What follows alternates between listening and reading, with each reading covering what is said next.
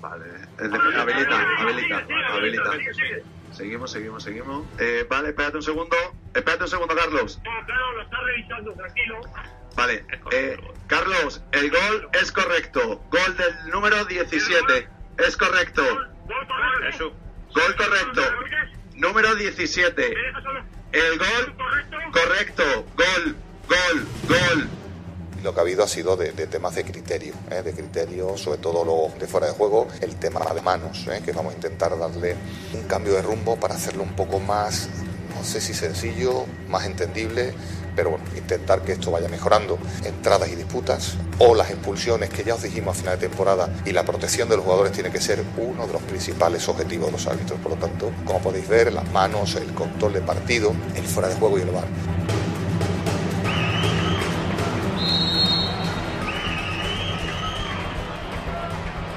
¿Qué tal? Saludos. Bienvenidos al podcast en el que queremos profundizar en algo fundamental en este arranque de campeonato eh, 22-23, eh, una parte fundamental del fútbol, las novedades arbitrales de la temporada.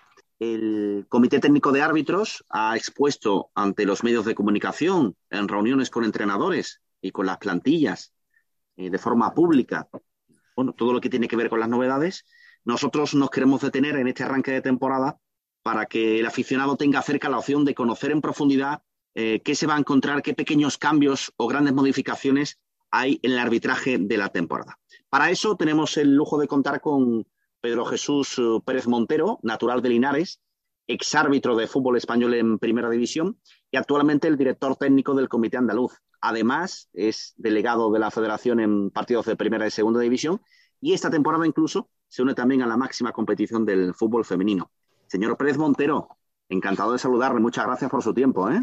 Nada, muchas gracias a ustedes por la invitación y yo de muy buen grado, pues aquí estamos para, para, para atenderles y, y atender cualquier duda que vaya surgiendo en, tema, en el tema reglamentario, que, que, bueno, es un tema igualmente aburrido para, o quizás aburrido para, para espectador y tal, pero yo creo que, que es un tema apasionante y que cualquier aficionado al fútbol debería conocer en, o debe conocer, eh, si no en profundidad, pero con los detalles esenciales para, posteriormente pues, hacer una, crítica ¿no? sobre, sobre las actuaciones arbitrales.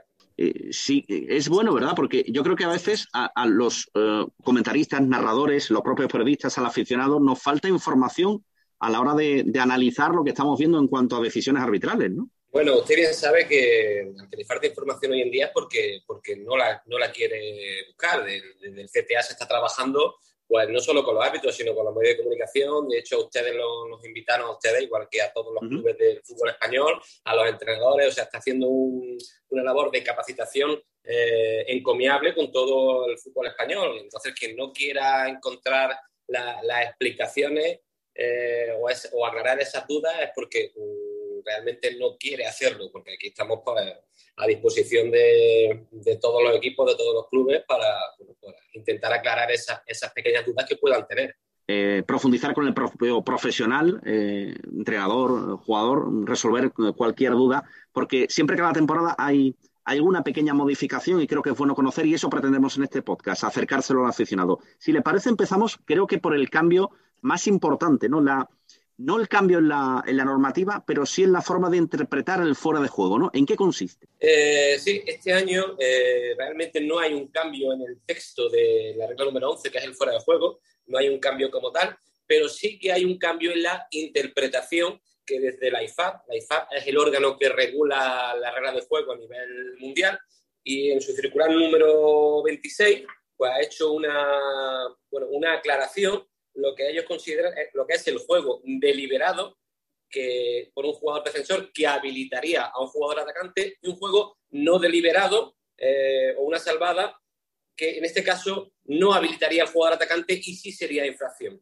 Eh, diferenciando entre en una situación controlada, pues un juego deliberado sería situación controlada por parte del jugador que recibe el balón y un juego no deliberado que hablamos de situaciones forzadas, forzadas a la hora de, de encarar el balón. ¿Qué aspectos hay que tener en cuenta a la hora de identificar esta, eh, cuando un balón es eh, jugado delibera, deliberadamente o no? Bueno, Ujú. pues evidentemente la distancia desde la que el jugador eh, recibe el balón, la velocidad que viene ese balón, la trayectoria de, ese balón, si va de suelo o va por el aire. Esos son mm, elementos de juicio pues, para discernir si la acción del defensor es un juego deliberado o no. Es decir, también eh, hay que tener eh, en cuenta el control, el control sobre su cuerpo del jugador defensor. Mm, eh, si el balón le llega de manera, de manera sorpresiva, normalmente cuando a un jugador le llega un balón de manera sorpresiva, lo que hace es un gesto, pues bien extendiendo la pierna o intentando saltar con la cabeza y le, y le roza la cabeza. Eso no es jugar de manera voluntaria el balón. Eso no es una forma de jugar deliberadamente el balón, con lo cual ese tipo de acciones no habilitaría a un jugador que esté en posición de fuera de juego.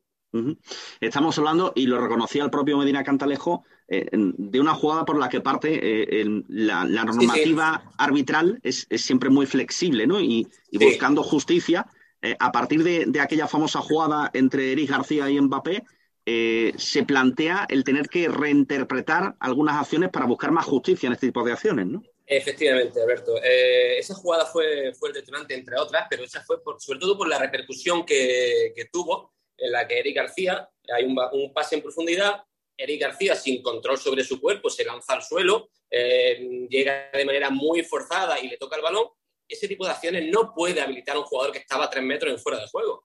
Entonces, hay un replanteamiento desde, todos los órganos del fútbol mundial y, se, lo que se hace es un replanteamiento del concepto, del concepto sobre esa situación, aclarando que, bueno, una situación de ese tipo forzada por el jugador no puede habilitar a, un atacante que esté fuera de juego. Eh, por resumir, y usted me corrige, consiste en dar justicia a una acción en la que el defensa llega muy forzado a una situación a la que tiene que ir obligado porque hay un delantero en fuera de juego que está sacando ventaja de la acción y por eso le fuerza la acción. Efectivamente, entonces el jugador defensor eh, eh, evidentemente trata de trata de, jugar, no es jugar el, balón, de tocar ese balón, bien extiende la pierna, bien el balón le llega, un balón aéreo le llega, salta y le roza la cabeza, eso no es jugar deliberadamente el balón. Ese tipo de acciones no puede habilitar a un jugador que esté en posición de fuera de juego.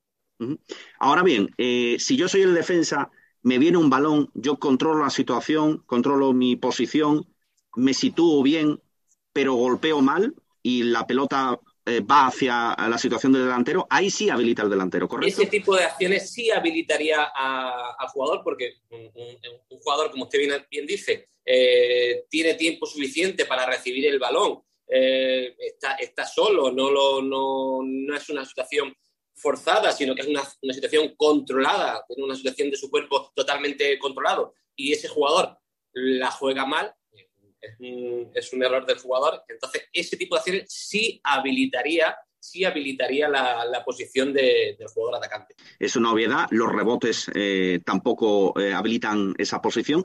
Esa frase que se usa mucho de no es fuera de juego porque viene de un rival, ahora tiene muchos matices. evidentemente tiene, tiene, tiene, eso, eh, tiene muchos matices y bueno, como dice, un rebote, una salvada la llamamos nosotros, un disparo a puerta que el jugador pone, pone su pie o pone su pierna para, para, evitar ese disparo a puerta, eso es una salvada. Ese tipo de acciones no habilitan a un jugador que esté en posición de fuera de juego. Em, perfecto, yo creo que está suficientemente explicado. Otro de los puntos importantes eh, que analizaba también el Comité Técnico de Árbitros en esta presentación de la temporada era profundizar en el, en el criterio de, de las manos, eh, para, para tener muy claro en esas manos grises eh, eh, la interpretación posible del colegiado, ¿no? Bueno, eh, yo le voy, a, le voy a comentar lo que, lo que son manos punibles, manos sancionables y las que no. Evidentemente, una mano voluntaria es una mano sancionable, una mano punible. Una mano que nosotros la llamamos en posición antinatural, que es, es aquella en la que el jugador ocupa un mayor espacio, se hace, se hace más grande eh, y corre un riesgo de que el balón le impacte en la mano en esa posición antinatural para la situación y sería mano también eh, punible. Las manos punibles también, las que están por encima del, hombro. Mano punible también, la que es inmediata a gol, aunque sea de manera accidental. Sea un jugador que marca, evidentemente, marca gol con la mano, aunque sea de manera accidental, o le toca el balón en la mano de forma accidental e inmediatamente marca gol, esa mano también sería eh, acción punible. ¿Qué es lo que no se considera infracción por mano? evidentemente, evidentemente pues la mano en posición natural, las manos que están pegadas o muy próximas al cuerpo, las manos apoyadas en el suelo o en dirección hacia el apoyo. Esas manos tampoco serían punibles, salvo que el jugador tenga la mano apoyada en el suelo y luego haga un gesto rebañando el balón. Esa mano sí sería punible. Ojo, ¿eh? Es que hay muchos muchos mm, eh, aficionados que no es mano punible porque está la mano apoyada en el suelo, sí, pero es que después ese jugador hace un gesto claro con su mano, con su brazo, rebañando la acción, con lo cual esa mano ya sí pasa a ser punible, sí pasa a ser sancionable. Más Sí. manos, eh, más manos que no son que no son punibles. La mano que tras jugar el, el- el jugador el balón le golpea, le impacta en la mano. Es decir, un jugador despeja de cabeza o despeja con el pie y le impacta en su mano, en su brazo, esa mano tampoco es punible. ¿Qué mano tampoco es punible? Pues la mano que procede de un despeje de un jugador defensor. Un jugador defensor, un compañero, número 4, despeja eh, el balón en el área e inmediatamente le, golpea en el brazo a su compañero número 6, esa mano tampoco es punible. ¿Qué mano tampoco es punible? Pues en la mano accidental e inmediata de un compañero, eh, una, forma, una mano accidental de un compañero de equipo, la toca con la mano, le cae a otro compañero suyo y marca gol, esa mano tampoco es punible. Y una mano accidental que no sea inmediata. Esos son, ese es, eh, son los dos bloques de manos que tenemos punibles y no punibles, sancionables y no sancionables. Y, y luego, mm, según entendemos, usted me, me corrige, la, la función de este podcast es eh, acercarnos ¿no? a- al criterio arbitral para conocerlo más en profundidad. Eh, entendemos que el Comité Técnico de Árbitros lo que plantea este año es que en las que sean grises, que estén un poco al límite de la sanción y generen alguna duda, se recomienda que se tenga en cuenta la consecuencia sobre el juego. Es decir, si va hacia portería o no tiene influencia ninguna porque, por ejemplo, sale de banda. Efectivamente. Y aquí quiero hacer mucho hincapié en, en lo que son acciones grises. Manos que son acciones grises. Es decir, que no son, no son meridianamente claras. Una mano meridianamente clara, vaya puerta, vaya banda, vaya donde sea, se, debe sancionar. Pero en acciones grises, ¿eh? vuelvo a hacer hincapié en esta situación, eh, el árbitro, el comité recomienda a los árbitros que valoren, valoren las consecuencias posteriores de esa acción. O sea, si es una mano gris en un tiro a puerta, evidentemente recomiendan que se sancione, pero si es una, una acción gris y el balón va a banda o va a saque de esquina, pues que se deje pasar, que no se, que no se, se sancione. Repito, estas acciones grises Perfecto. Eh, creo, y esto ya es una opinión personal, que así acabaremos con unas situaciones deportivas un poco extrañas en las que el delantero, que ya sabe que no va a tener ventaja de nada, acaba apuntando a la mano del defensa por si consigue que, que en ese gris se pueda, se pueda decretar alguna acción punible o no. Eh, Correcto. Creo que, De creo hecho, que se ha, muy se ha hecho en otras sí. temporadas, inclu- inclusive, yo re- recuerdo cuando se, se expulsaba a jugadores en la barrera, cuando le tocaba en la mano, que había jugadores que, que disparaban contra la barrera directamente, no buscaban gol, directamente eh, buscaban que, que el balón le impactase a un jugador en la, en la barrera para petar penalti y para expulsar al jugador. Perfecto. Eh, cambiemos de asunto, si le parece. Eh, explica Medina Cantalejo que quiere recordar que el fútbol es un deporte de contacto y Sí. que no se piten penaltitos. Sí.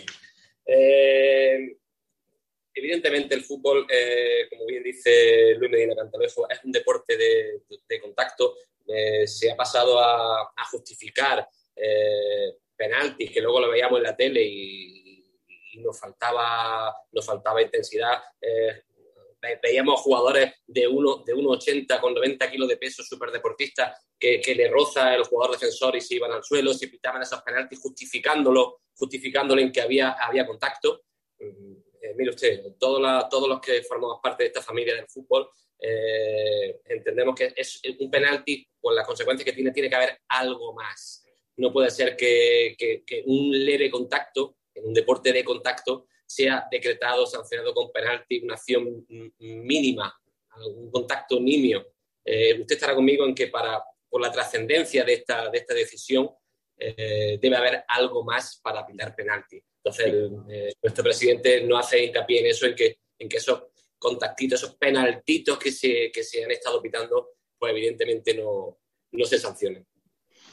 Perfecto. Eh, una de las novedades, aunque no hay demasiado cambio, es la posición del, portero, ¿verdad? Que no puede además eh, irse detrás de la línea, coger carrera, por ejemplo, antes del lanzamiento, sino que justo antes ya tiene que tener un pie pisando la línea, ¿correcto? En el momento del guardameta, en el lanzamiento del penalti, en el momento del golpeo del jugador, tiene que tener un pie bien sobre la línea, bien en el suelo, bien en el aire en, la vertical, o por detrás de la, línea. Esta es una de las modificaciones reglamentarias que, bueno, el año pasado en el reglamento no, no, se, reflejaba, no se reflejaba que el portero eh, tuviese que tener eh, un pie por atrás de la línea. O sea, no, no había ningún párrafo, ningún, ningún texto que, legalizase esa posición, aunque estuviese por detrás, evidentemente. Em, volviendo un poco a las situaciones de penalti, me gustaría consultarle una cosa sobre las faltas tácticas y, la ocasión manifiesta. Eh, si, no entendemos mal el, reglamento, eh, un defensa que corta una ocasión manifiesta de gol, que lógicamente tiene que interpretar al árbitro como ocasión manifiesta, dependiendo de la situación eh, del ataque, se castiga con tarjeta roja siempre y cuando sea fuera del área. Si es dentro del área, el castigo se reduce a amarilla porque tendría un doble castigo que es el penalti, ¿correcto? Si hay disputa de balón, si hay disputa de balón, si la ocasión es manifiesta de gol, eh, se evita sujetando, empujando, eh, sin que haya disputa de balón, entonces sí sería roja también. Aunque sea dentro del área, ¿no? Aunque sea dentro del área, ¿vale? Hablamos dentro del área, ocasión manifiesta de gol, con disputa de balón el, grado, de la sanción disciplinaria se, reduciría por esa disputa de balón. Pero si es por empujar, si es por sujetar, eh, seguiría siendo roja independientemente que fuese dentro o fuera del área. Dentro o fuera del área. Es decir, que, si yo intento llegar al balón, derribo al futbolista, eh, corto la ocasión manifiesta de gol y estoy fuera, sería roja. Si estoy dentro, sería amarilla, pero si lo agarro para tirarlo, si estoy fuera, sería roja y si estoy dentro, sería roja igualmente. Efectivamente, efectivamente. Eh, intentar cortar la ocasión aunque acabe en gol es amarilla, ¿verdad? Intentar acabar, ah, depende, depende. Intentar, eh, ¿de qué hablamos? ¿Ocasión manifiesta de gol? ocasión manifiesta de gol, sí. Sí eh, en una ocasión manifiesta de gol intento, intento, pero no, no lo consigo, acaba, acaba en gol, ese jugador debería ser amonestado. Perfecto. Em, un asunto que, eh, según el propio Comité Técnico de Árbitros, es prácticamente el objetivo número uno de la temporada, la protección del jugador, ¿no? Ese ha sido siempre uno de, los, de, nuestros, de nuestros objetivos como, como árbitros, ¿no? Objetivo que tiene, no, no, no es el objetivo, sino una de las responsabilidades que tenemos como árbitros es la de velar, proteger la integridad física de los jugadores. O sea, el patrimonio de los equipos que son los jugadores uno de nuestros de objetivos es velar por su protección. Entonces, desde el CTA se hace mucho hincapié eh, bueno, pues en ese tipo de, acciones que, dañan, que dañan al jugador, dañan al fútbol y que si no son sancionadas de manera correcta por parte del árbitro, pues daña también considerablemente al estamento arbitral. Eh, se lo decía porque, bueno, eh, Luis Medina Cantalejo lo que exponía es que analizando, porque, bueno, en el comité se analiza cada semana todo, todo lo que se arbitra, em, se habían visto algunas jugadas el año pasado que, en las que se podía haber hecho más y él considera que es uno de los de lo que más ha trabajado en este verano en pretemporada y creo que es un tema importante. Un apunte sobre entradas y disputas para que quede claro que es también algo que se comenta mucho y está fuera de la norma. Llegar tarde o darle antes el balón no son atenuantes. Eso no, no, no atenúa absolutamente nada. Había, de hecho, hay, hay entradas, vemos entradas terroríficas que, que, se justifican. He tocado primero el balón, sí, pero después le ha roto el tobillo, le ha, le ha impactado en la tibia, en el gemelo, eh, le ha producido una torsión en el tobillo que lo ha tenido seis meses fuera de competición. O sea, no es atenuante, no, no puede ser que, que como toco primero balón, Después tengo, tengo barra libre para hacer lo que, lo que me dé la gana e inclusive lesionar al jugador.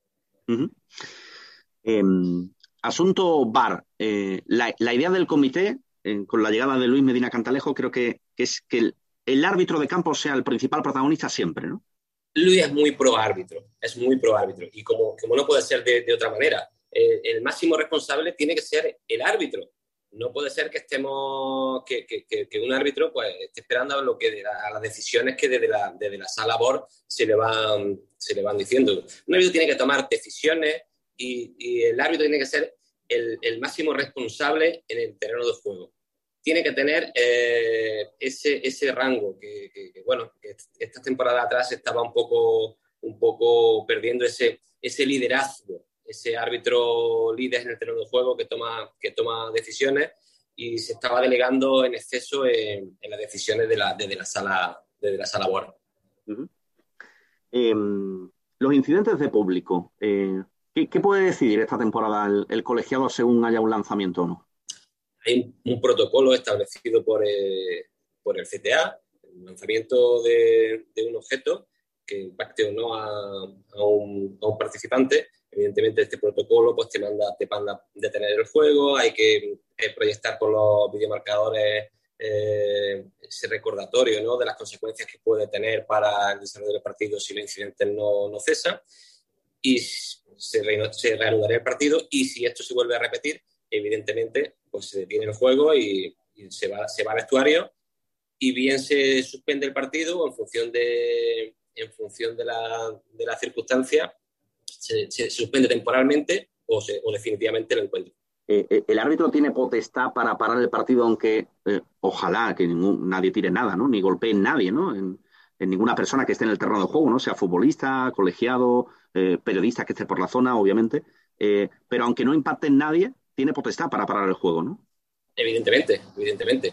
el árbitro, si, si, cae un objeto contundente, un objeto contundente, no un papelito, ¿no? Mm. Y, y, afortunadamente no impacta en nadie, pero el árbitro tiene que, ejercer preventivamente ese tipo de situaciones y, bueno, comunicar el incidente al delegado de campo, que se, que se comunique por, por los video, videomarcadores, de la, de la repercusión y trascendencia que pueda tener eh, si ese tipo de, de hechos se vuelven a repetir.